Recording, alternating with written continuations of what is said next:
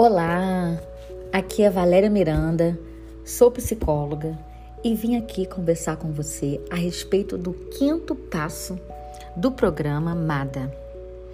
Lembrando a você que esses passos são passos que direcionam, que ajudam você no seu tratamento para a dependência emocional.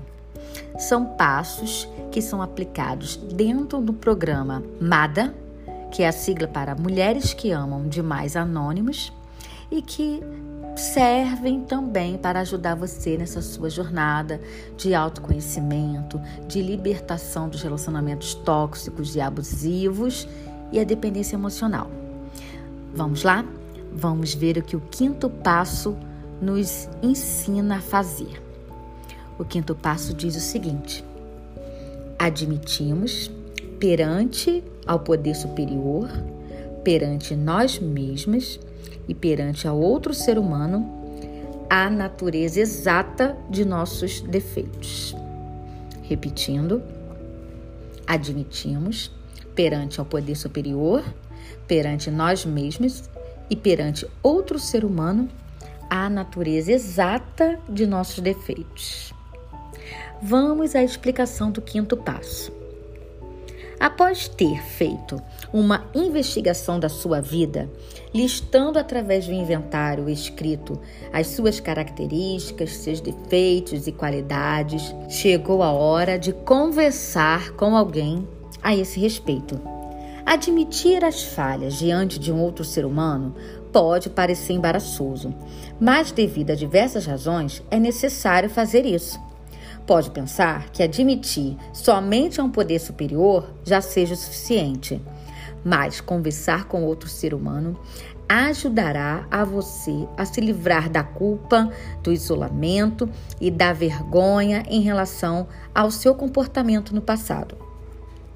Talvez muitos dos fatos revelados nesse quinto passo tenham sido mantidos em absoluto segredo. Muitas vezes, essa doença da dependência emocional pode ter justificado o seu comportamento.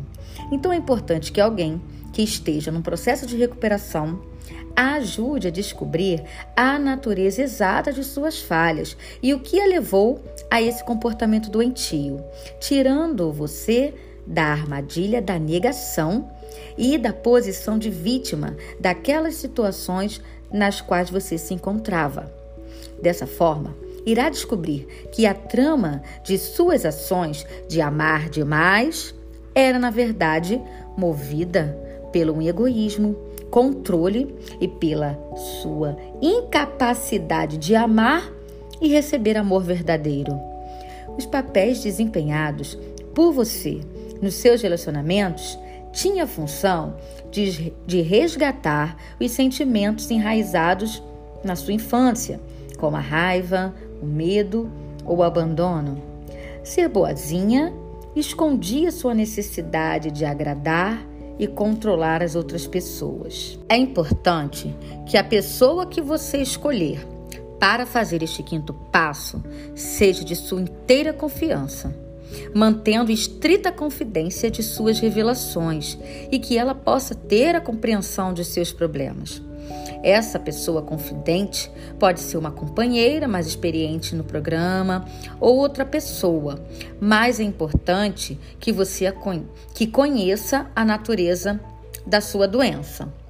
Poderá ser um terapeuta ou um conselheiro espiritual, mas não, não faça de seu parceiro esse ouvinte. Ao praticar o quinto passo, você estará entrando no caminho de abertura e limpeza da sua vida. Quando falamos com outro ser humano sobre nossos sentimentos mais dolorosos, eliminamos sentimentos e emoções reprimidas durante anos, fazendo com que desapareçam. À medida que a dor desaparece, abre-se espaço para entrar coisas novas em sua vida. Aqui eu deixo uma pequena orientação. Que você escolha bem realmente essa pessoa que você irá fazer a sua confidência. E lembrando que na terapia dentro do consultório, isso será muito mais vantajoso, pois o psicólogo já trabalha com a sua ética, com anonimato, sigilo, preservação de todo o segredo que é falado dentro da terapia. Então, a minha orientação que fica é que seja com seu terapeuta, com seu psicólogo.